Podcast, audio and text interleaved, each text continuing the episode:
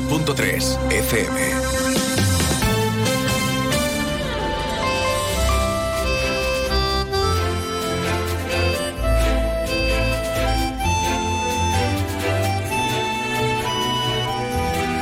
Más de uno Jerez. Leonardo Galán, Onda Cero. ¿Qué tal amigos? Muy buenas tardes. Hoy es martes, ni te cases ni te embarques, el 9 de enero y comenzamos aquí una nueva edición de este programa que se llama Más de Uno Jerez. Los saludos cordiales como siempre de Leonardo Galán. Voy a estar encantadísimo de poder acompañarles hasta la 1 y 35 minutos de la tarde contándoles muchas cosas interesantes y también los saludos de Pepe García que se encuentra realizando las labores técnicas del programa. Un programa que, como siempre, va a contar con actualidad, eso no puede faltar. A mí me gusta enterarme de cómo ha amanecido Jerez y su comarca y para ello, como siempre, reclamaremos la presencia en los estudios de Onda Cero de nuestro compañero Juan Ignacio López, que ahora está en la redacción de informativos ultimando los detalles de lo que luego ampliará a partir de las 13 y 35. Vamos a charlar hoy en el programa un poquito con Vanessa Beltrán, ella es la diputada provincial de Cultura y es que la Diputación ha subvencionado con más de 100.000 euros diferentes proyectos relacionados con la cultura en la provincia. Además, ya están preparando también una nueva edición del que será el Planeamos Cultura de cara al 2025, porque todavía está en marcha el de este año 2024. Bueno, hoy comienza el Carnaval de Cádiz. Eh, comienza concretamente lo que es el concurso oficial de agrupaciones carnavalescas del Gran Teatro Falla y Onda Cero Cádiz, pues se lo va a contar todo como hace cada año con el equipo del Carnaval, que está capitaneado por nuestro compañero José Antonio. Antonio Rivas. Así que luego hablaremos un poquito con él para que nos enteremos de qué es lo que nos vamos a encontrar este año en el COAC. ¿eh? en el concurso oficial de agrupaciones carnavalescas. Y también vamos a hablar hoy con el, concretamente del reto solidario kilómetro 43. Los beneficios de este reto van a ir eh, destinados contra la leucemia infantil. Vamos a hablar con Vanessa Perea del equipo de Pink Plugin, que son los que precisamente lo organizan. Bueno, lo hablará luego nuestro compañero José García. Y eh, hoy también, como es martes, pues buscaremos las huellas del flamenco con Francisco Benavent. Hoy vamos a hablar de pan sequito y de periquín niño jero. De esto y de mucho más hablaremos aquí en Más de Uno Jerez, un Más de Uno que como siempre va a comenzar mirando a los cielos para ver cómo van a estar de cara a las próximas horas y para ello pues contactamos con la Agencia Estatal de Meteorología. Buenas tardes. Buenas tardes. Durante esta tarde en la provincia de Cádiz tendremos precipitaciones débiles con probabilidad de que sean moderadas y acompañadas de tormentas. Las temperaturas se mantienen con ligeros cambios. Espera hoy una máxima de 17 grados en Cádiz y Rota, 16 en Arcos de la Frontera y Jerez de la Frontera, 15 en Algeciras. El viento será de levante en el estrecho y del sureste, en el resto amainando durante esta tarde. Mañana hay baja probabilidad de precipitaciones débiles en el estrecho por la mañana. El cielo estará muy nuboso en la primera mitad del día, con brumas o nieblas por la mañana, tendiendo a poco nuboso al final de la tarde. Las temperaturas suben ligeramente o se mantienen sin cambios máximas 19 19 grados en Algeciras, 17 en Cádiz y Arcos de la Frontera. Las mínimas se mantienen con pocos cambios, registrándose en la segunda mitad del día en el interior, 11 en Cádiz y Algeciras. Viento moderado y componente norte durante las horas centrales, flojo variable en el resto del día, poniente moderado en el estrecho. Es una información de la Agencia Estatal de Meteorología.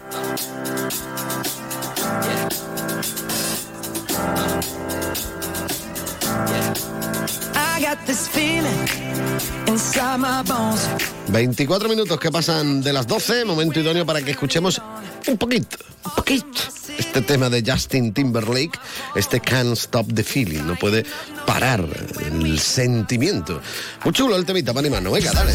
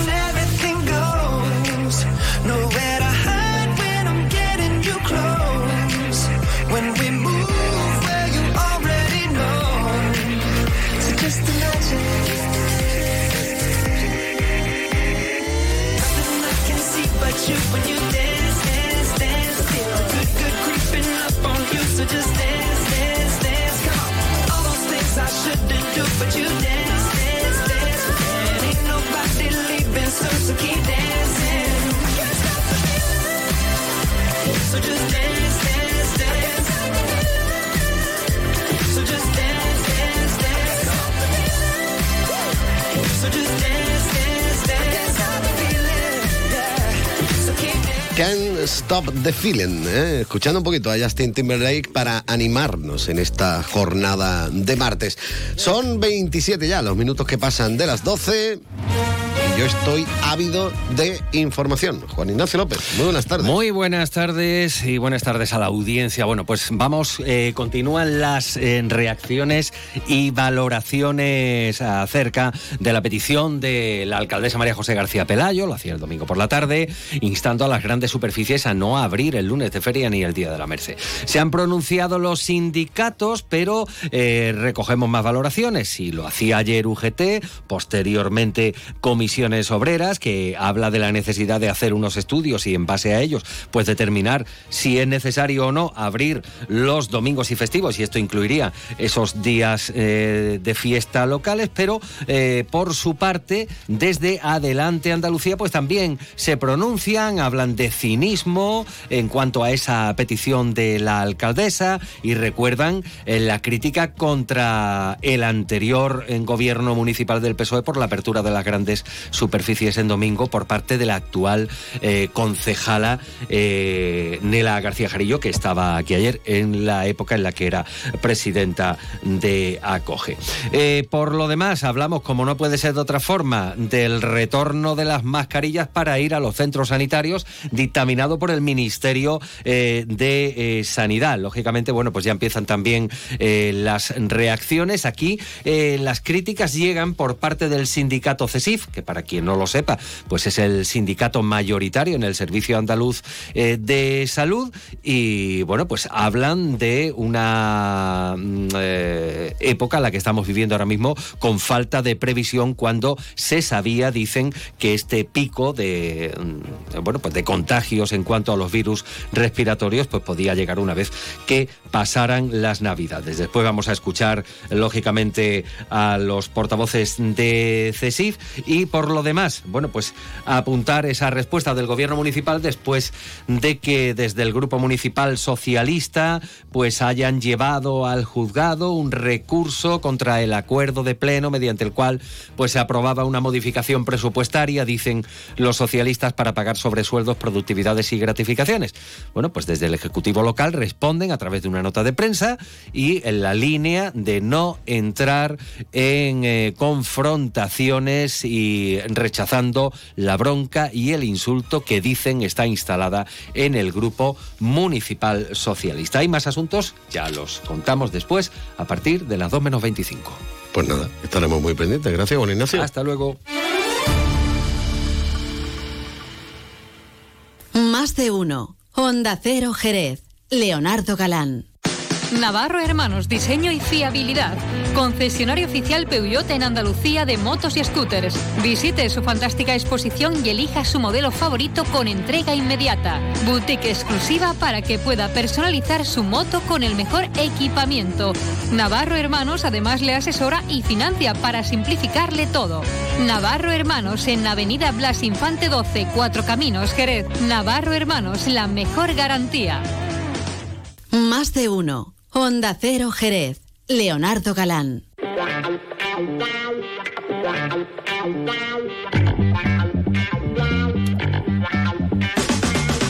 Seguimos adelante en la sintonía de Onda Cero Jerez en este 90.3 de la frecuencia modulada en www.ondacero.es y directamente en su teléfono móvil si se han descargado la aplicación gratuita de Onda Cero. Vamos a hablar un poquito de cultura, que siempre viene bien.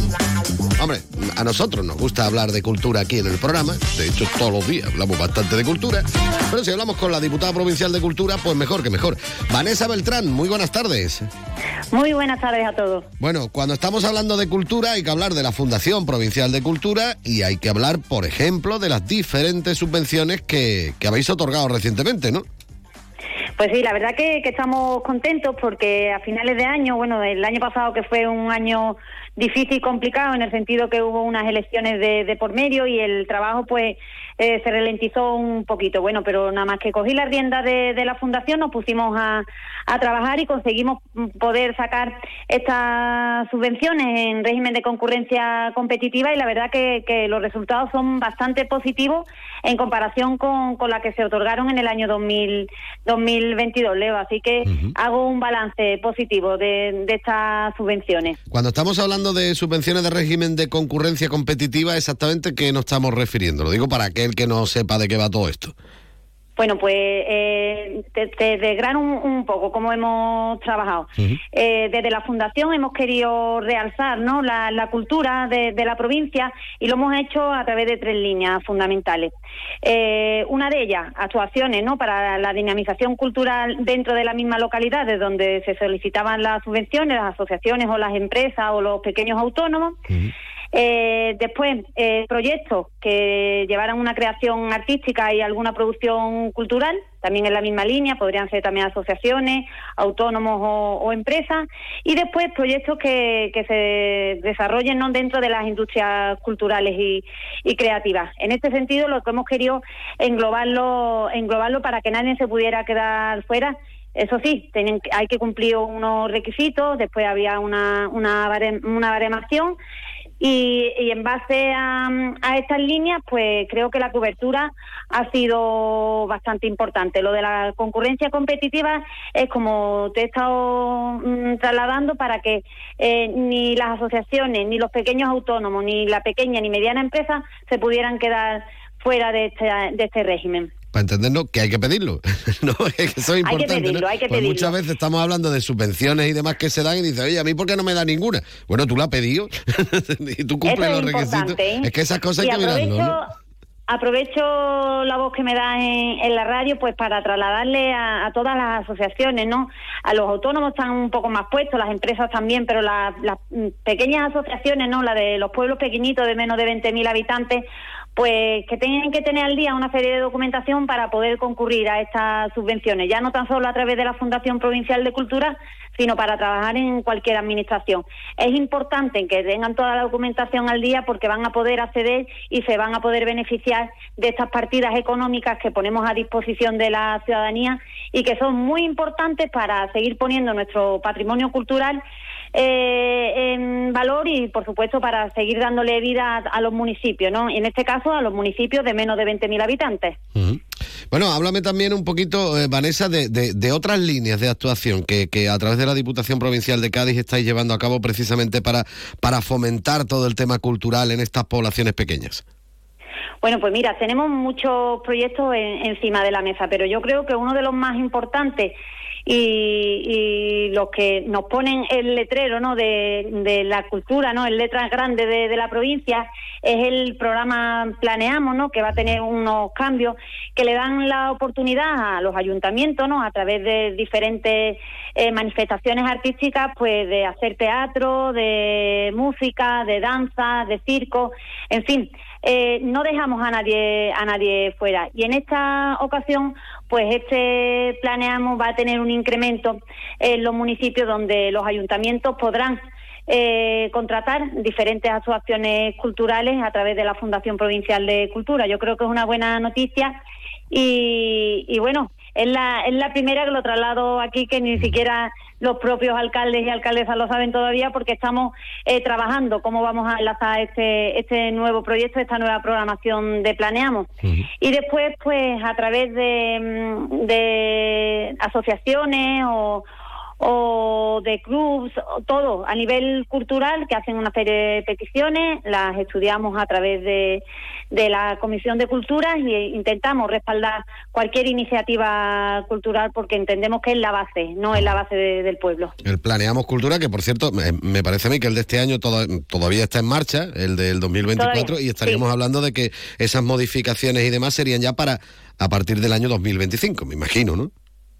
Sí, bueno, eh, claro, hasta que mientras que esté activo el planeamos, nos tendremos que conformar con este catálogo que está bastante bien porque le da la oportunidad a, a todas aquellas empresas de ámbito cultural, pero queremos darle un, un cambio de, de tuerca, por supuesto, siempre en beneficio importante de, de los autónomos de la, y de las empresas y, por supuesto, pues de, del argumentario cultural que necesitamos para, para poder también, ya que los ayuntamientos no tienen la suficiente capacidad económica, pues desde la Fundación, desde la Diputación Provincial de Cádiz, le damos un, un empujoncito también. Un empujón bastante importante, porque nada más que hay que ver la lista, por ejemplo, de las diferentes asociaciones, diferentes colectivos que pueden contratar esos ayuntamientos pequeños y la lista que está en, colgada en, en la Diputación es larguísima y un montón de grande y eso viene muy bien, bueno, pues como decías tú anteriormente, tanto para lo que es el tejido eh, cultural de la provincia como para los propios ayuntamientos pequeñitos que pueden disponer de una cantidad económica para contratar lo que ellos consideren oportuno. Entonces, está francamente bien, ¿no? Sí, está muy bien. Es un catálogo bastante amplio que, como ya te he dicho, ponemos en valor el patrimonio cultural de la provincia de Cádiz, que es súper importante y es algo que, no, que nos identifica. Eh, intentamos pues dinamizar ¿no? la vida cultural de, los municipios, en este caso de los municipios de, de 20.000 habitantes, pues fusionando culturas y, dando novedad también a otras tecnologías en cualquier disciplina artística o, o creativa, ¿no? Porque, como tú bien sabes, la provincia de, de Cádiz está llena de artistas, no hay un rincón donde no se respire cultura y, y yo creo que, que es importante, ¿no? Que las administraciones pongamos en valor la cultura y pongamos en valor todas las manifestaciones artísticas que tenemos muchísimas, muchísimas. Además eso, eh, como decías tú, que hay de, de todo tipo, vamos, desde circo hasta teatro, hasta música, conciertos, De todo, absolutamente de de todo. Pues nada, De que... todo lo que busque lo tienes en la provincia de Sí, Cádiz. señora, eso es lo más, eso es lo más importante y lo más chulo. Pues nada, que hoy queríamos hablar un poquito mm, de este tema, de, de las diferentes subvenciones que, que se había otorgado más de 100.000 euros destinados a la cultura en la provincia de Cádiz, eh, justamente al finalizar el pasado año y que luego, bueno, pues también va a verse reflejado con ese Planeamos Cultura, que va a tener modificaciones y demás. Queríamos hablarlo con Vanessa Beltrán, la diputada provincial de Cultura. Vanessa, muchísimas gracias por haber estado un ratito aquí en la sintonía de Onda Cero. Gracias a vosotros, siempre a vuestra disposición y gracias por invitarnos en esta tarde. Más de uno. Onda Cero Jerez. Leonardo Galán.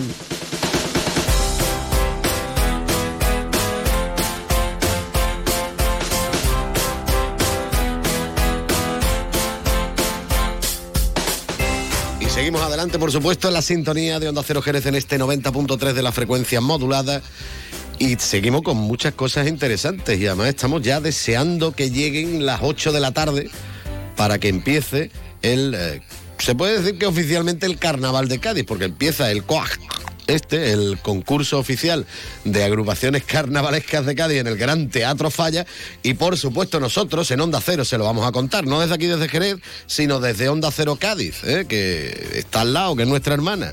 José Antonio Rivas, muy buenas tardes. ¿Qué tal, Leo? Muy buenas. Me imagino que ya estamos mordiéndonos la uña y ya preparados en capilla y listos ya, ¿no? Que nos vamos. Bueno, desde hace muchos días, porque aquí no había ni Navidades, ni cabalgata de Reyes Magos, de todo, estaba todo el mundo viendo a Baltasar y al mismo tiempo pues pensando ya en el primero de los coros que va a cantar en el día de hoy, en las chirigotas, en esta primera sesión que tenemos, así que bueno, pues todo ya preparado y listo para este carnaval tan tempranero, para este concurso tan tempranero que tenemos en, en este año. Bueno, ¿hasta, ¿hasta cuándo va a durar? Eh, pues prácticamente un mes, ¿no? Y sí, prácticamente, porque la final eh, va a ser el próximo 9 de febrero, así que si Pitágoras no era un mentiroso, exactamente un mes, de 9 a 9. De 9 a 9, tiro porque me toca. Bueno, que eh, como digo, empiezan el día de hoy. Cuéntame un poquito qué es lo que nos vamos a encontrar precisamente en esta edición, porque hay bajas importantes y, y también regresos importantes, ¿no? Sí, así es. Eh, bueno, pues uno de los autores que en los últimos años se ha acumulado más primeros premios en la modalidad de chirigota, como es José Antonio Veraluque, no va a estar. Eh, y regresos importantes, quizás el eh, más mediático pues sea el de Selu García Cosío, que además, pues con estas cosas de, del azar y del destino, pues ha querido que le toque cantar justo hoy, el, el primer día. Así que, bueno, pues es un, uno de los días esperados, no solo porque sea el primer día del concurso, que siempre pues tiene mucha expectación, sino porque además es que ha tocado una sesión de, envergadura, ¿eh? con dos platos fortísimos, como son la chirigota del propio Celu García Cosío y la de eh, Juanma Abraza, el sheriff, que además este año hay que recordar es el pregonero del carnaval de Cádiz y bueno, pues eh, dos de que se han ido repartiendo premios en, en, las últimas décadas, porque los dos pues ya son veteranos en, en la fiesta, pues van a compartir escenario en el día de hoy. Bueno, como decimos, comienza la fase preliminar, luego llegarán concretamente, eh, bueno, las semifinales y, todo esto a medida que vaya avanzando el, concurso. Nosotros se los vamos a contar todo, por supuesto, en la sintonía de Onda Cero. Em, bueno, vaya a estar, mm, como digo, un mes y además mm, prácticamente sin parar todas las noches ahí pendiente de todo lo que ocurra en el Gran Teatro Falla, ¿no? Sí, mira, son 17 sesiones de, preliminares eh, que les contaremos, por supuesto, a todos los oyentes y luego, sin parar, sin descanso, comienzan los cuartos de final, que en esta edición pues van a contar con siete sesiones. Eh, luego sí, habrá un par de días de descanso, de descanso antes de arrancar las semifinales, que en este caso pues van a ser cuatro días. Y como decíamos, el próximo día 9 de febrero tendrá lugar la gran final del concurso. Bueno, pues muchos días, eh, muchas horas de, de coplas para disfrutar y para que todo el mundo pues eh, esté pendiente del carnaval. Por supuesto, pues ya mm, adelantamos que no quedan entradas eh, mm. para toda la fase preliminar, prácticamente pues volaron en cuanto que se pusieron tanto en taquilla como en la web. Eh, para los más avispados, pues que sepan que cada día van saliendo por la mañana, a las 10 de la mañana, alguna mm, un restillo ¿no? de, de las que van destinadas para mayores de 65 años, para personas con movilidad reducida que no se han vendido, pues salen a la venta para público en general. Son muy pocas, así que hay que estar muy rápido, muy avispado para, para bueno, para poder ver pues algo de esta fase preliminar allí en, en directo en el falla más avispados van a tener que estar luego cuando empiece los cuartos y todo esto, ¿no? Que eso sí que vuela en cuestión de, de segundos prácticamente. Sí, sí, ahí pues eh, bueno, eh, la costumbre del ayuntamiento en estos últimos años es no anunciarlo con mucha antelación para que no se acumulen eh, muchas colas y para que la gente, bueno, pues cosas que han pasado aquí otros años, que no es nada nuevo, ¿no? Que la gente incluso pues haga noche en, en la cola, con, con, habitualmente con frío, con mal tiempo, con, con lluvia. Entonces pues ahora mismo lo, el, el modus operandi es anunciarlo una horita antes de que se abran las taquillas para que así pues las colas pues al menos no se, no se acumulen. Pero sí, evidentemente conforme va avanzando el concurso eh, la expectación es, mayor y, las ganas por conseguir una entrada también. Bueno, y en el ámbito nuestro de Onda Cero, tú no estás solo, ¿no? En el teatro, ¿no? Tú vas a estar con todo el equipo del carnaval habitual, ¿no? Eso es, eh, porque siempre nos gusta estar eh, bien acompañados, así que bueno, pues repetimos eh, equipo de, del año pasado y bueno, pues todo el mundo pues va a identificar rápidamente los comentarios de Antonio Fernández Repeto, en el micrófono inalámbrico Lola Macías, con Marta Valverde, con Inma Gómez, con Mario, que también estará con nosotros, en fin, y luego pues muchos invitados que luego van pasando por allí por el teatro y vienen a saludarnos y echan un buen ratito allí con nosotros. Así que, bueno, muchas eh, voces mucha participación. También, por supuesto, animamos a todo el mundo a que participe con nosotros a través de, del móvil de, de, Onda Cero, que si quieres, pues lo podemos decir, 629 40 85 30. Donde espera, espera, espera, repite que no me ha dado tiempo a apuntarlo. Venga, 629 40 8530. Ahí pues pueden mandarnos tanto mensajes de texto como de voz, porque tenemos la última tecnología y se pueden reproducir eh, mensajes de, de, voz y pueden participar y formar parte de nuestra retransmisión. La última tecnología porque os lleváis a todos los técnicos habidos y por haber, porque os lleváis para allá a Pepe y Jaime, ¿no? Sí, sí, y allí han hecho un trabajo fantástico ahí tirando todos los, los cables que que no es fácil porque evidentemente eh, hay multitud de cables de diferentes emisoras, televisiones, eh, portátiles de compañeros de prensa y están ahí todos los cables mezclados, pero hay que saber eh, qué cable es el bueno y dónde ponerlo. Esa es la clave. ¿Dónde os ha tocado este año, por cierto? ¿En qué lado del teatro? ¿En el, Pues mira, en el guay o en el otro? en el que tenéis que cruzar todo el escenario los cables. No, no, estamos pues prácticamente pegaditos al, al escenario. Ah. Es decir, lo que para lo- los oyentes que, que sean carnavaleros ya de muchos años, pues hasta que se eliminó la figura de las ninfas, pues lo que era el palco de las ninfas. Es decir, justo al lado del escenario, abajito, prácticamente, pues eh, cuando cante un coro que son eh, más componentes y que cantan, pues evidentemente. Alguno va a tener que más- cantar dentro del Claro. parco nuestro, ¿no? Sí, sí, sí, le podemos decir bien, bien cantado. Qué bueno. Bueno, pues nada, a partir de las 8 hoy ya comienza la cita carnavalera por excelencia. Sabemos que hay muchos jerezanos que les gusta seguir las retransmisiones y, y enterarse de, de todas esas agrupaciones que van participando en el carnaval y por eso, bueno, pues queríamos nosotros también en el programa recordarlo, que van a estar allí nuestros compañeros contándolo desde el primer momento. Y, y yo qué sé, y si alguien nos está escuchando fuera, por lo que sea, pues lo puede escuchar a través de la web, que tampoco hay mayor problema. Y, Y luego, y luego además, eh, Leo, aparte de la, de la web que está para, para todo el mundo, nosotros también nos gusta poner luego eh, los podcasts tanto de la retransmisión íntegra, por si pues mm, se, la han, se han perdido algún trozo y quieren escuchar alguna de las tonterías que hemos dicho, y también eh, pormenorizadamente de las diferentes agrupaciones, por si se, ay, es que ayer me perdí esta en concreto y quiero escucharla, o incluso quiero descargarla, que también pueden hacerlo, y lo tienen ahí perfectamente archivado. Y hasta en el móvil también, si quieren, que no hay Hombre, mayor problema. ¿eh? La última tecnología la tenemos nosotros y ya está. Bueno, oye, te dije que me buscara algo por ahí para cerrar la, la- la intervención. ¿Qué es lo que nos vas a poner, hijo? Pues mira, como canta hoy eh, la chirigota del Sheriff, pues un paso doble de la chirigota del año pasado, precisamente del que es el pregonero de este año, y está sonando ya por ahí los del veredicto, que era la chirigota del año pasado. Perfecto, pues José Antonio, muchísimas gracias. Venga, un abrazo. Hasta luego. por la tacita, el paraíso que yo más quiero. Con el susurro del viento entre las olas y el firmamento nacieron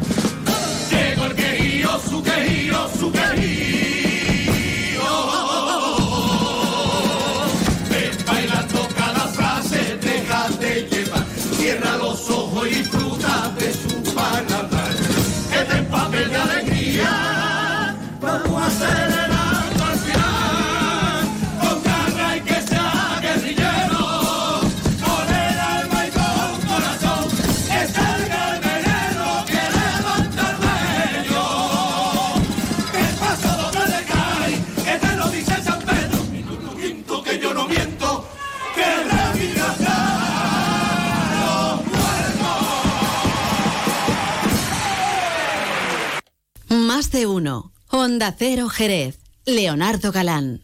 En las Dunas Shopping estamos de rebajas. Con las ideas más originales en complementos y hogar. Lleva la moda más atractiva y todo a unos precios. Pues eso, de rebajas. Todo lo que pides lo encontrarás en las rebajas de las Dunas Shopping. Síguenos en nuestras redes sociales para estar al día de las aperturas, eventos y numerosos sorteos. Más de uno. Onda Cero Jerez. Leonardo Galán.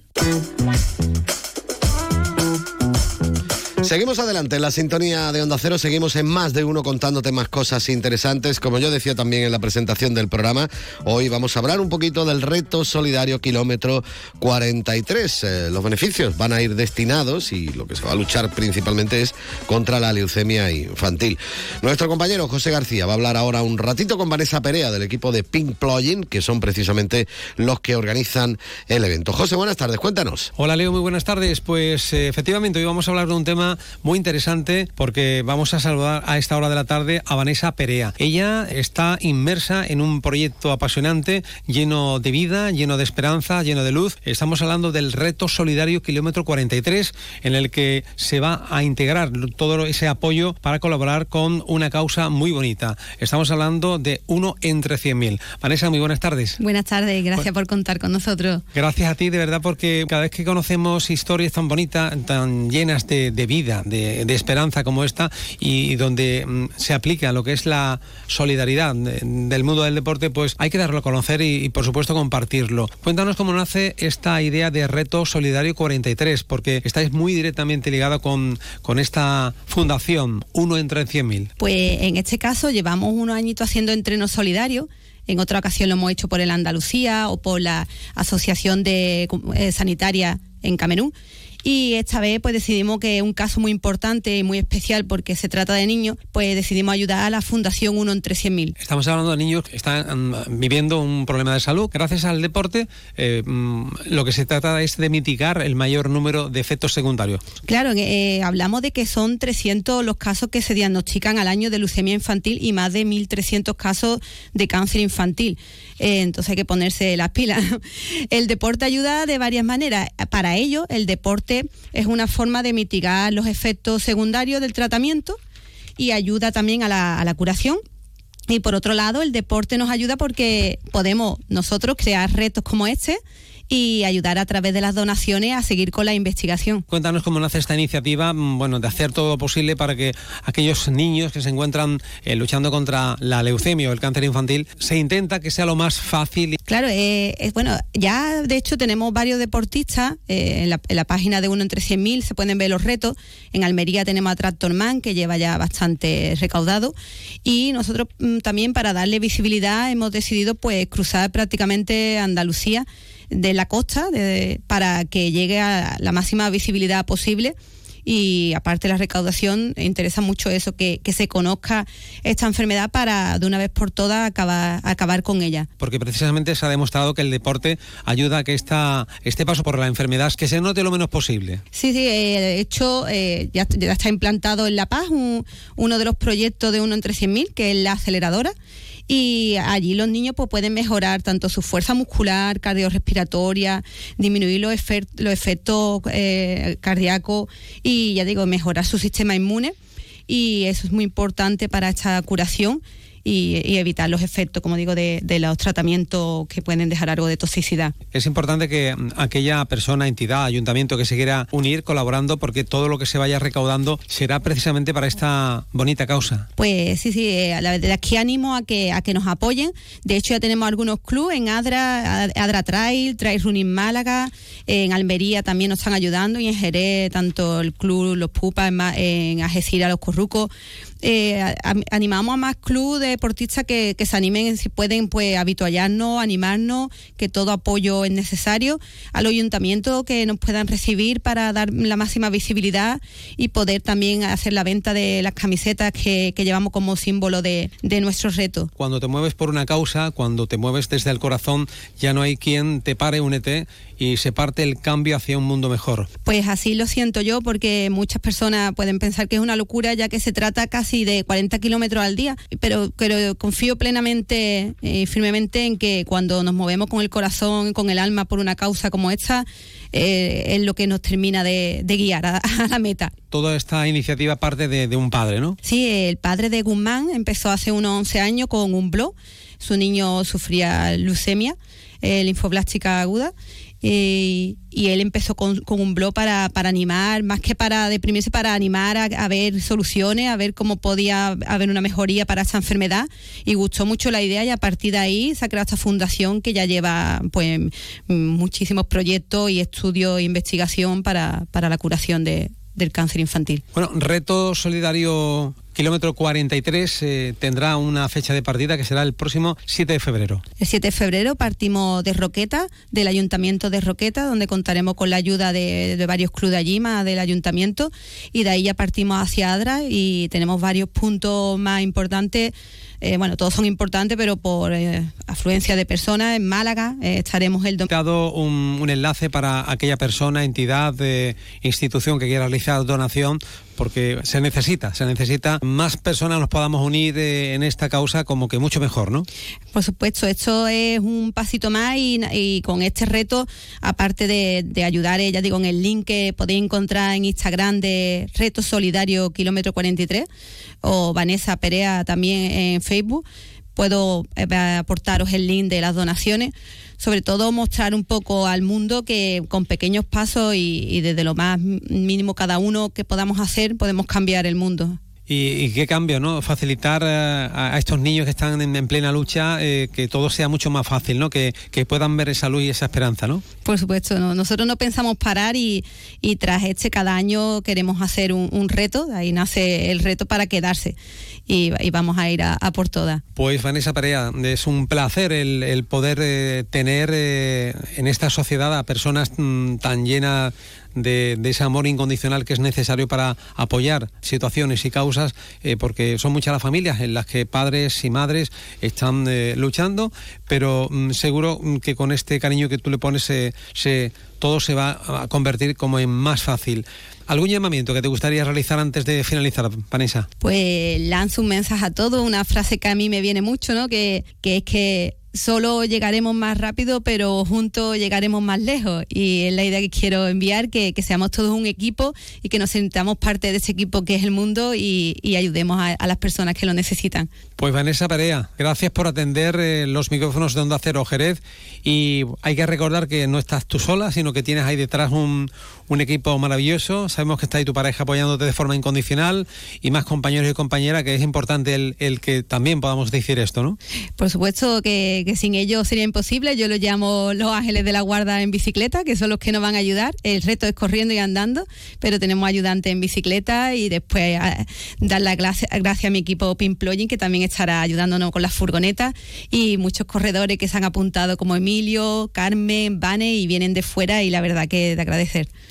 Pues Vanessa verdad ha sido un placer el mm, tenerte aquí en, en la sintonía de Onda Cero Jerez eh, y bueno, enhorabuena por esta iniciativa y esperemos que muchas personas se puedan unir a esta causa tan bonita y tan llena de vida y de, y de tanto amor. Os esperamos a todos. Gracias, buenas tardes. Gracias. Más de uno. Honda Cero Jerez. Leonardo Galán.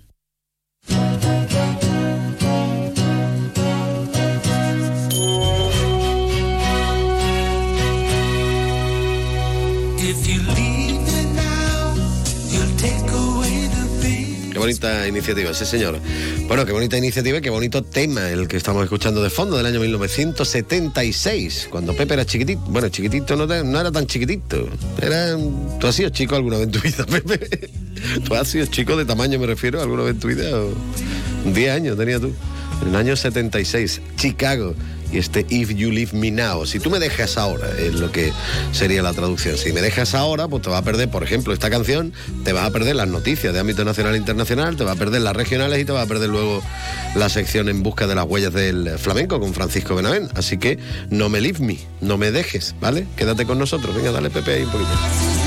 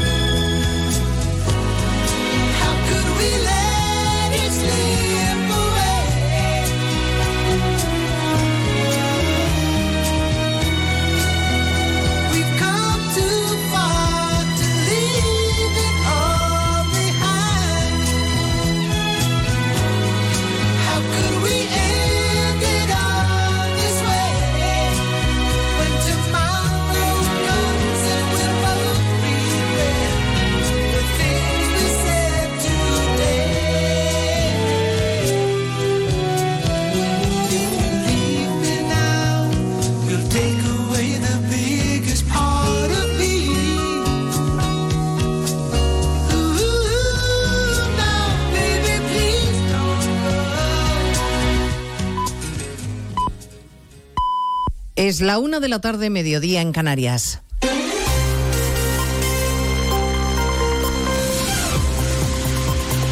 Noticias en Onda Cero.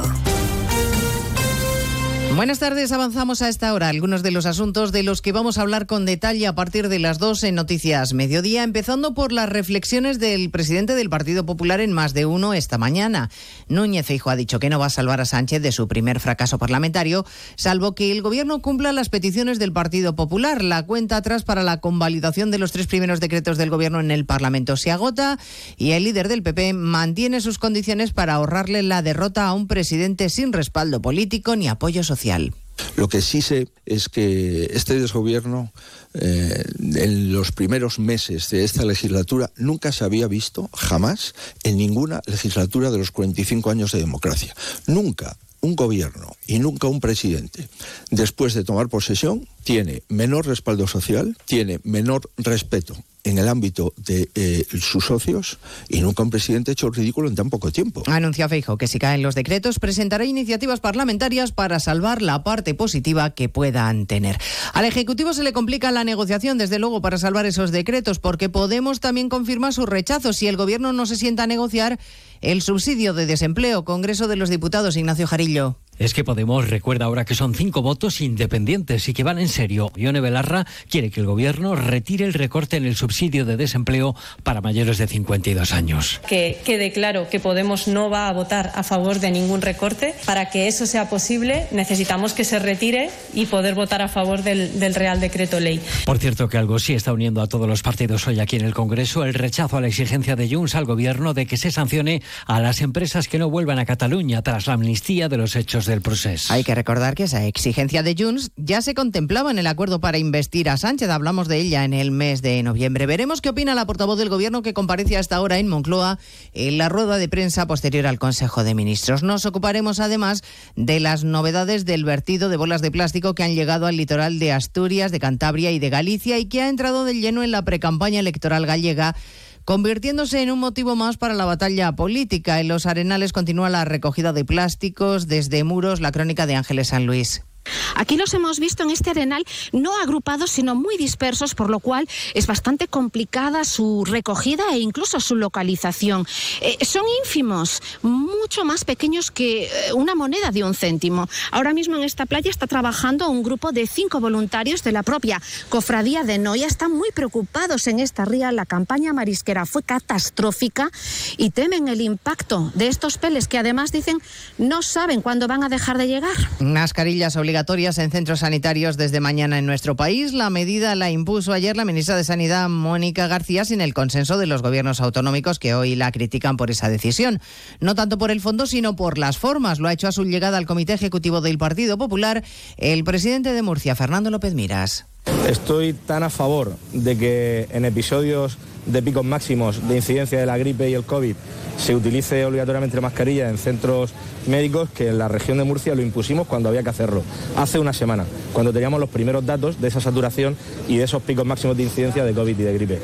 Pero no tarde y mal como ha hecho el Ministerio una vez que han pasado las vacaciones. En Francia, la noticia política a esta hora es el nombre del nuevo primer ministro del gobierno de Macron. Estaba en las quinielas, Gabriel Attal, el hasta ahora ministro de Educación, que se convierte en el primer ministro más joven del país con tan solo 34 años. Corresponsal Álvaro del Río. Y es de hecho el favorito de las quinielas quien ha acabado imponiéndose fiel y leal a Emmanuel Macron, una réplica del presidente, es como describen algunos a Gabriel Attal, ahora ya al frente del Ejecutivo galo, tras seis meses en el Ministerio de Educación y un balance globalmente positivo. Su nombramiento se ha hecho esperar porque Macron ha tenido que vencer algunas resistencias internas que cuestionaban la autoridad del nuevo primer ministro, dada su juventud. En las redes, el presidente galo destaca la energía y compromiso de Attal para cometer su política. Según el comunicado del Elíseo, tiene ahora la misión inmediata de componer el futuro equipo de gobierno. El traspaso de poderes con su antecesora, con Elizabeth Borne, tendrá lugar en los próximos minutos. Mínimo histórico del desempleo en la eurozona se ha situado en el 6,4%. Sin embargo, en España sigue en el doble de esa tasa. Corresponsal comunitario Jacobo de Regoyos. Las medias europeas de noviembre son buenas noticias porque el 6,4% de paro en la eurozona y un 5,9% en la Europa 27 son una décima menos que el mes anterior y además son mínimos históricos. Pero España sigue siendo el farolillo rojo que con un 11,9% tiene el doble de desempleo que las medias europeas, sigue a la cola del paro europeo. Grecia incluso se va alejando de nosotros y tiene un 27,9% de paro entre los menores de 25 años, de nuevo cerca del doble de la media de la zona euro, 14,5%, además de que tenemos otra vez el paro juvenil más alto de la Unión Europea. Bueno, pues en 55 minutos hablaremos de todo esto cuando resumamos la actualidad de este martes 9 de enero. Elena Gijón, a las 2, Noticias Mediodía.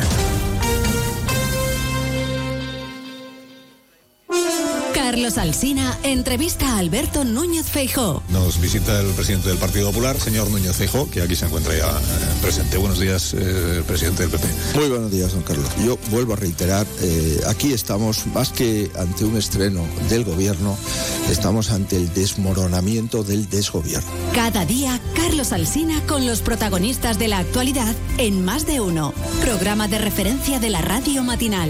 Si quieres volver a escuchar la entrevista, entra en ondacero.es. Te mereces esta radio. Onda Cero, tu radio.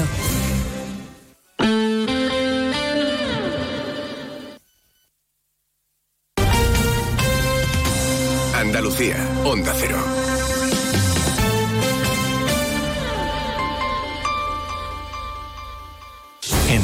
Trabajamos por mejoras reales para el personal de correos. Reclamamos retribuciones dignas, bolsas de empleo transparentes y cobertura de puestos al 100%. Acabemos con la precariedad en correos. Para ello, confía en un sindicato profesional e independiente. Tu voto tiene la última palabra. Hazte con el sobre del cambio. El 11 de enero, vota a CESIF. Sobre todo, Onda Cero Andalucía. En Onda Cero, Noticias de Andalucía. Jaime Castilla. Buenas tardes, hacemos a esta hora un repaso de la actualidad de Andalucía de este martes 9 de enero y comenzamos con sanidad porque la Junta se muestra a favor de la vuelta del uso de las mascarillas en centros sanitarios para prevenir los contagios por gripe e incluso en el transporte público en centros comerciales. Eso sí, el presidente Juanma Moreno critica las formas de la ministra de Sanidad que dice quiere imponer sus decisiones en una materia descentralizada, como es la sanitaria. Reclama por ello que se haga de forma dialogada, con consenso y contando con la opinión de los expertos. Por su parte, las mutuas aseguradoras ven positiva la propuesta de la consejera andaluza de empleo de que sean ellas las que gestionen y tramiten las bajas bajo declaración responsable que también propone la ministra de Sanidad en caso de que un trabajador presente síntomas. En la oposición, lo que vuelven a reclamar hoy es la comparecencia en el Parlamento de la consejera de Salud para explicar la situación de las urgencias hospitalarias y la atención primaria. Pero vamos ahora con el repaso de la actualidad provincia a provincia y empezamos por Almería. En Almería nace el primer centro de ciberseguridad del sector agroalimentario. El colectivo en plena era digital no puede ser ajeno a este nuevo tipo de delincuencia. De hecho, el FBI viene publicando desde hace varios años varias advertencias a las empresas que ahora, gracias a este centro, les podrá hacer frente. En Cádiz hoy comienza el concurso oficial de agrupaciones del carnaval. Arrancará esta noche con la fase de preliminares de la categoría de adultos. Serán 17 sesiones de esta fase. Le seguirán los cuartos de final y las semifinales, además de la gran final que será el 9 de febrero. En Ceuta, la huelga médica se ha convertido en el conflicto sanitario más duradero de toda España. El Sindicato Médico de Ceuta lamenta que durante estos 10 meses continúe la pasividad del Ingesa en tratar asuntos que afectan a la sanidad ceutí. Una huelga que cifra en más de 400 intervenciones canceladas y cerca de 15.000 consultas. En Córdoba, la justicia militar ha pedido hacerse cargo del procedimiento sobre los soldados muertos en Cerro Muriano en el transcurso de unas maniobras. El juzgado togado militar número 21, con sede en la capital hispalense, pide al de instrucción número 4 de Córdoba que se inhiba del caso. El abogado de la familia de uno de los soldados fallecidos, Carlos León Rico, pedirá que el caso se siga instruyendo en el juzgado cordobés. En Granada han detenido al hombre que se dio a la fuga en Motril tras apuñalar a otro de 35 años en el tórax. El herido permanece grave en la UCI en el Hospital de Santa Ana de Motril. La Policía Nacional mantiene abierta una investigación para esclarecer las causas que rodean este suceso. En Huelva, el Ayuntamiento de Almonte ha anunciado hoy que va a implantar una tasa a los propietarios de vehículos de tracción animal que vayan a la romería del Rocío. Habrá dos modalidades de tasa según el tamaño del carro y deberán aportar el seguro del mismo y también el seguro del caballo. En Jaén, la 129 promoción de acceso a la escala de cabos y guardias inicia el curso en la academia que el Instituto Armado tiene en la ciudad de Baeza. Cuenta con un total de 2.317 alumnos, de los que 732 son mujeres. En Málaga, la ocupación hotelera durante todo el año pasado alcanzó el 76,82%, según los últimos datos ofrecidos por la patronal hotelera ECOS, que muestran una subida del 8,58% con respecto a 2022. Y en Sevilla, el ayuntamiento continúa con las negociaciones para aprobar los presupuestos municipales, para lo que necesita el apoyo de algunos de los grupos de la oposición. Desde la izquierda lo condicionan a medidas como limitar el precio de los alquileres, mientras que desde Vox critican que las cuentas no cuadran y son ficticias. Más noticias de Andalucía a las 2 menos 10 aquí en Onda Cero. Onda Cero. Noticias de Andalucía.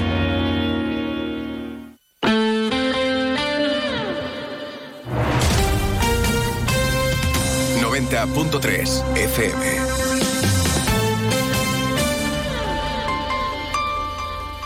Más de uno. Onda Cero Jerez. Leonardo Galán. ¡Vámonos!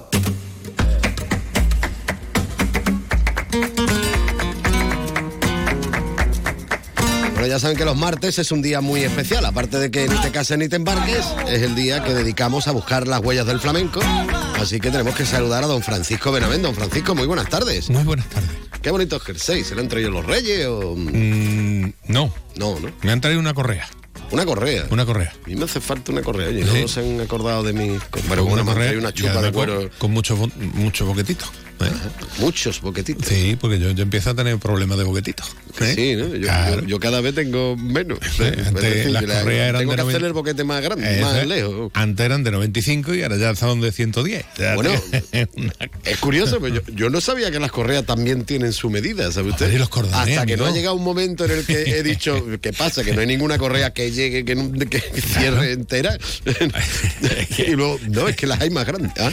Las hay más grandes, más chicas, tal, no sé qué. Claro, es que esas cosas. Y luego llega el fantástico y maravilloso mundo de los tirantes. Es decir, ya llega un momento en que te da por imposible la correa y dice, mira, Mm, Me voy a poner tirante. porque da igual. Pero a mí decir, tirante, los tirantes no me termina, no sé, porque me dan esa, Ese tirón Ay, ay, te da como una sensación no, rara. ¿no? no me gusta. No Parece me que está uno haciendo puenting en los pantalones. Eh. Efectivamente. es complicado. Bueno, lo- los reyes no está mal, no está mal. Tampoco se va a quejar uno. Me han traído novela gráfica que a mí me gusta ¿Ah, mucho. sí? Sí, sí, sí, sí. me han traído, me han traído libros. Bueno. Y libros para leer. ¿eh? Para- Bueno, la novela pero también no, se lee. Eso es, tiene, tiene tiene dibujito. dibujitos, tiene dibujitos. Pero libros para leer, que es bonito. Con ¿no? Me he solo comprado- letras. Me he comprado un Quijote que me ha gustado mucho. Sí, sí, señor. Yo creo que en toda casa debería haber un Quijote y sobre todo mm, que todo el mundo debería haber leído el Eso iba a decir, si puede que se lea. No, no, es que, que debería, debería. Yo a mí todo el mundo conoce la historia, pero sí. Bueno, también ha visto los dibujitos algunos, pero en la tele.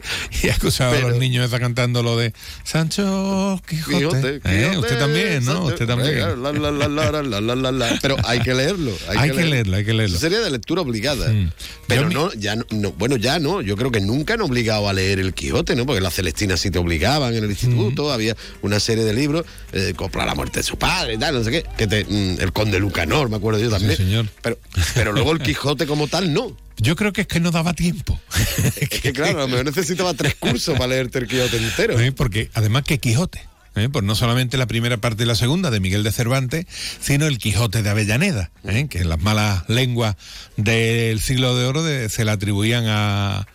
¿A quién? A Lope de Vega. Se me viene coronado, pero no es coronado. Coronado el que ponía la voz, lo mejor. El que- dibujos. Bueno, eh, nos estamos metiendo en un fregado bastante interesante. No, pero muy interesante. estaría bien, ¿eh? Sí, leerlo. sí, hay que comprarse. Y yo creo que incluso hay que tener un Quijote así que sea de esto de lujo, ¿no? Para que la gente diga, mira, eh, qué bonito el libro que se ha comprado este hombre para rellenar la estantería. Como la, como la Biblia, que también antaño También. había una Biblia de esta que tenía el lomo dorado, Bueno. que tenía no sé qué, oye, que tenías que Pues, tenerla también. También he comprado una Biblia, realmente un Antiguo Testamento, por los dibujos. Por los dibujos. Por los dibujos, sí, porque son de un. Pues tú de sabes que yo lo he leído entero, vamos, eh, que yo me lo he leído la, La Biblia. la Biblia entera. Ajá. Bueno, yo lo tengo pendiente. Ya, vamos a ver, dejando aparte mm, lo que tú puedas o no creerte, como libro, pedazo de libro, pedazo de historias que te cuentan ahí. Que dices tú, vaya, vaya tela. ¿eh? Vamos, Conan el Bárbaro, una porquería comparado con, con las cosas que pasaban en la Biblia. Hombre, está haciendo usted unas comparaciones un poco extrañas también, ¿no? No, hombre, pero me refiero de, de tema de que dices tú ya por leer, el hecho de leer una novela, vamos, eh, con razón se vende tanto, porque es muy bueno. Pues he comprado un libro de, de esos de descatalogados que es del Antiguo Testamento con, con eh, la parte gráfica, es de Gustavo Doré. Gustavo Doré y Davillier son los dos ilustradores, uno escribe, el otro ilustra. eh, un libro importantísimo para el flamenco que es Viaje por España. Así que, bueno, pues a Gustavo Doré le tengo yo cierto Y se ha comprado aprecio. la Biblia. eh, Efectivamente, lo por- comprado. Y además muy bien de precio porque, ya digo, es un libro descatalogado. Yo animo que se compren libros ca- descatalogados, libros de segunda mano, eh, libros usados y libros nuevos, lógicamente. Hay ¿no? varias librerías Eso, de libros usados y de segunda mano. Hombre, y un común amigo se dedica a estos menesteres, que es don José Gil, que además es un gran conseguidor de, de libros raros, ¿eh? de libros raros. Mm, No hay que meterle mucha bulla, ¿eh? porque hombre, lo- eso no está tampoco al pie del cañón. ¿no?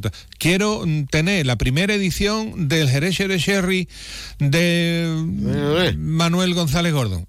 Espérate, ¿eh? la primera edición cuesta más trabajo. En la última no. La última es fácil, pero la primera cuesta trabajo. O El vino de la alegría de Manuel Barbadillo, que también es interesante ese libro. Bueno, pues estos libros los consigue don José. ¿eh? Con trabajo, porque no es fácil muchas veces, pero, pero, los consigue, los consigue. ¿eh? Los consigue.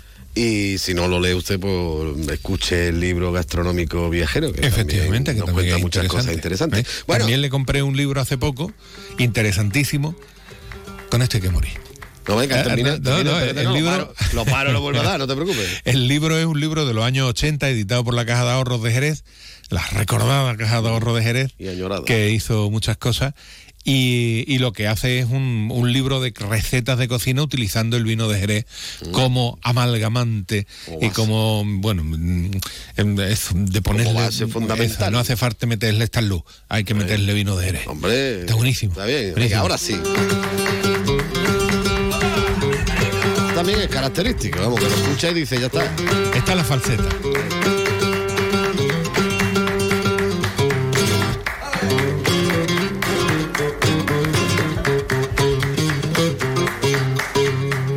Solo? En la peña Es que hay la buena gente. Solo. Solo, solo. Solo con el manteca y con Bueno, sí, Israel. acompañamiento de, de Palma, pero. Pues no verá que lía él solo ahí.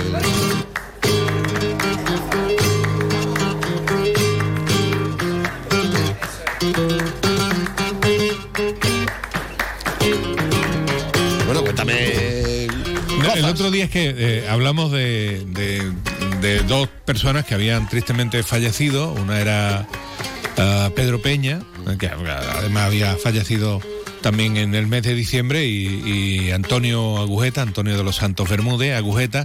Y digo, eh, lo referí en su momento, digo, se me quedan también el nombre de Pansequito que es una persona muy ligada también a Jerez, a través de la cátedra de flamencología en, concreto, pero vamos, eh, eh, nació en la línea, aunque era pansequito del puerto, o nació en el puerto y, era- y vivía en la línea. Ahora mismo se me ha extraviado un poquito la, la información.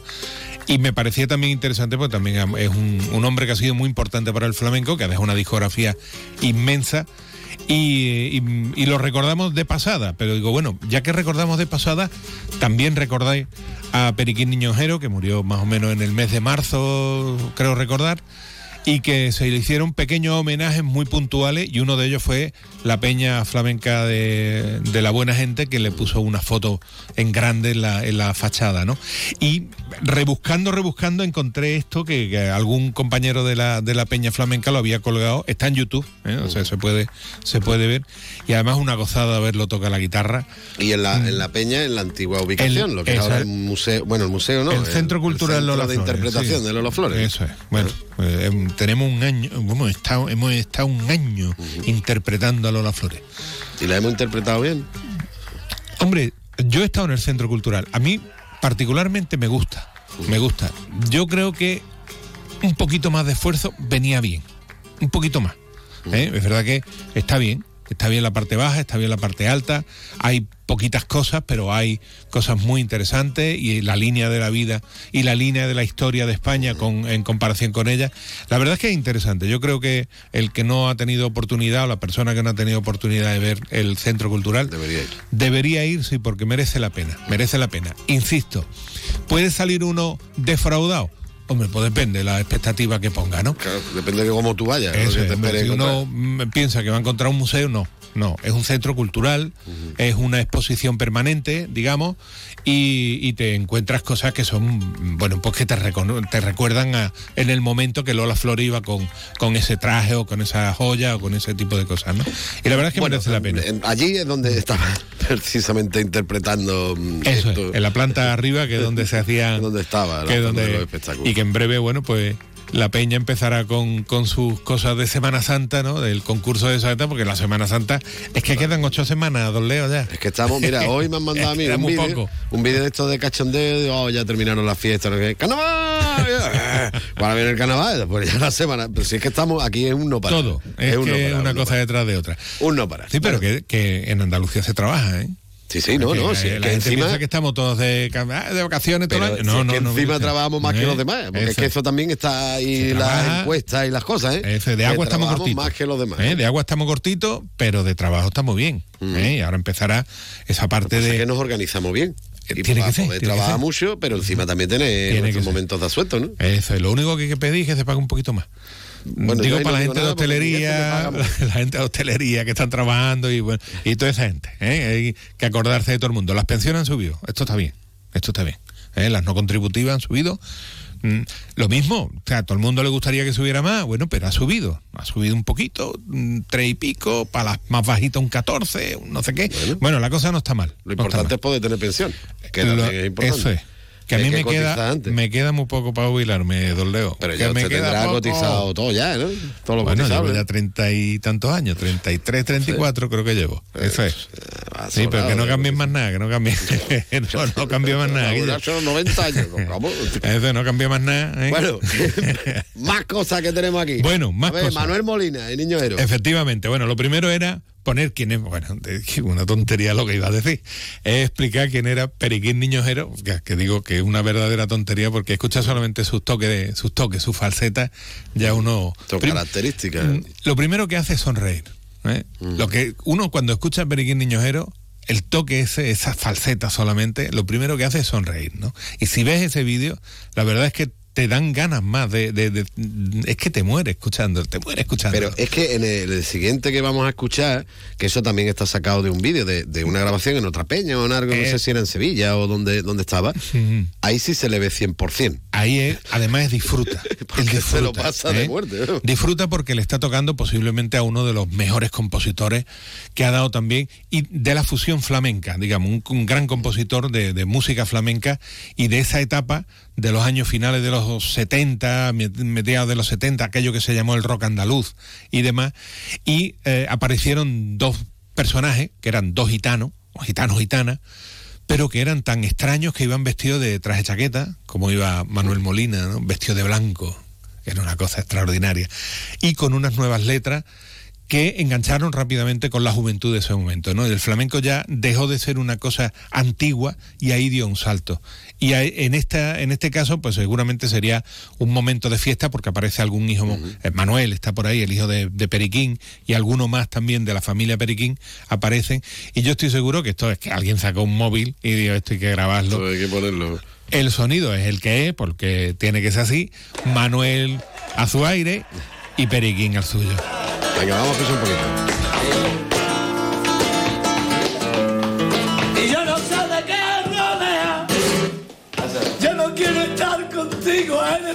Eres tú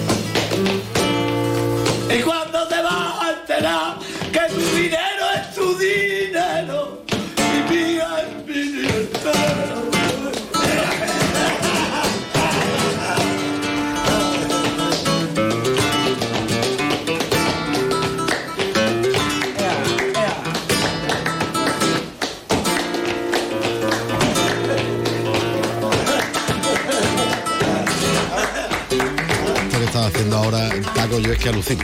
Cuando empieza con el, con el dedito de la mano izquierda y sin, sin darle a la derecha. Pues, vamos a ver, para llevar el ritmo cuando está tocando la guitarra y tal, pues, lo lleva más que nada con la derecha, ¿no? Pero cuando estamos hablando de flamenco, la izquierda es fundamental. Pero lo del dedito, que es que no le da ni a la. sino- yo es que eso alucino, de. Eso que usted está diciendo, a Paco de Lucía le supuso una paliza en la calle. Que sí, ¿no? Sí, sí, sí. Por decirlo del Eh, dedito. eh, no, por decir que quien manda es la izquierda y quien ejecuta es la derecha.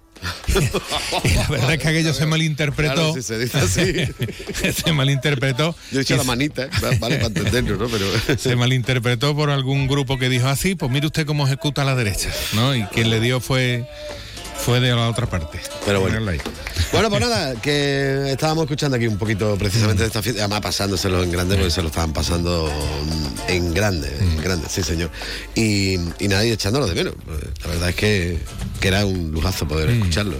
Y, hombre, ha dejado una, una, una estela detrás, ¿no? Su hijo Manuel, eh, eh, Luis de Periquín, ¿no? Que, con, bueno, que está haciendo un trabajo muy interesante con, con el rescate de nuevo, el re-rescate de nuevo de, de muchas letras de los villancicos, pasándola por el tamiz flamenco, que duda cabe, ¿no? Eh, digo, en estos días que, que la, eh, la polémica está servida con esto de que si esto es villancico, que si esto es flamenco, que si esto es solamente comercial, bueno, vamos a dejarlo. Hay grandes esfuerzos ¿eh? por hacer las cosas bien y a mí me parece que el esfuerzo que hace Luis de Periquín con un es que lo bonito de la música es que está viva. Eso es. Es decir, En el Villamarta, no iba a decir lo del Villamarta. Por que- desgracia, la- o la desgracia sería dejarlo morir. Mm. No, todo igual, todo igual, todo igual. Todo no hay manera. todo no, vamos que no, que hay que hacer cosas nuevas, que hay y que, las innovar. cosas tienen que evolucionar y que, mire usted, hemos dado con el, eh, la llave maestra, no lo sé, en esta ciudad no sé si algún día daremos con la llave maestra. Yo creo que somos una ciudad a donde a la gente le gusta venir y donde se han visto en los vídeos, ¿no? Hay cientos de personas, miles de personas, millones de personas en el Cientos cruce- de millones. en el cruce de la calle Lancería, que no cabe casi nadie, ¿no?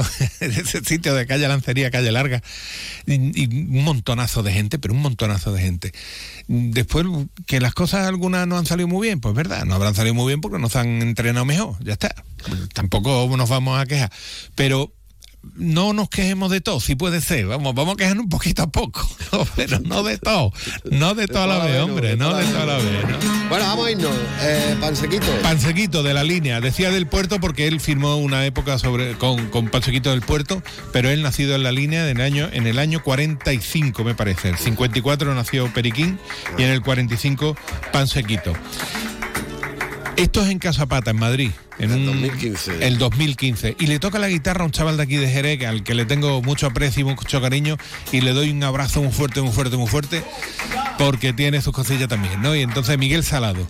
Miguel Salado, que hace unos días colgó en colgó en las redes que eh, bueno, pues que se está mm, que está ahí peleando, está peleando. Bueno, pues ¿eh? hay que mandarle mucho ánimo. Y hay que mandarle mucho ánimo a él, a su y a su mujer, a Rocío eh, del Corzo, así que pa'lante.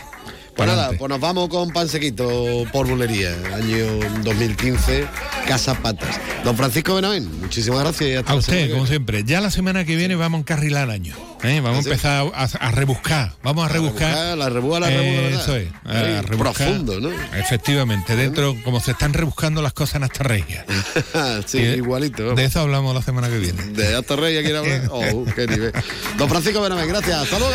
Hasta luego. La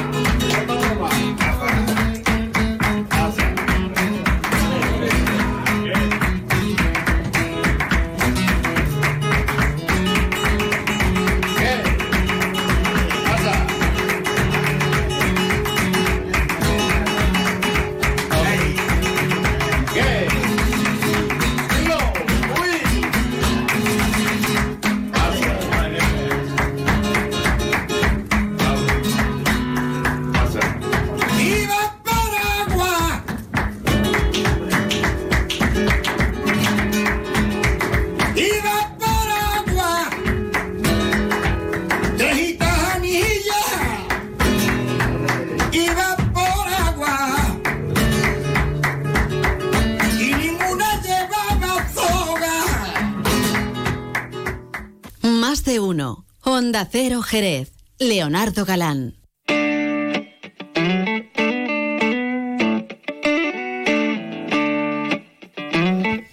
No nos vamos a ir con flamenco hoy, pero sí nos vamos a ir con música que se hacía en Jerez, porque por desgracia ya este grupo no existe como tal. Los componentes sí, están por ahí cada uno haciendo sus cosas, pero no, no actúan juntos. Y mira que hubo un intento hace un par de años de volver a recuperar esta magnífica banda jerezana a la cual se le echa mucho de menos, a las Smiling Bulldogs, los Bulldogs sonrientes, ¿eh?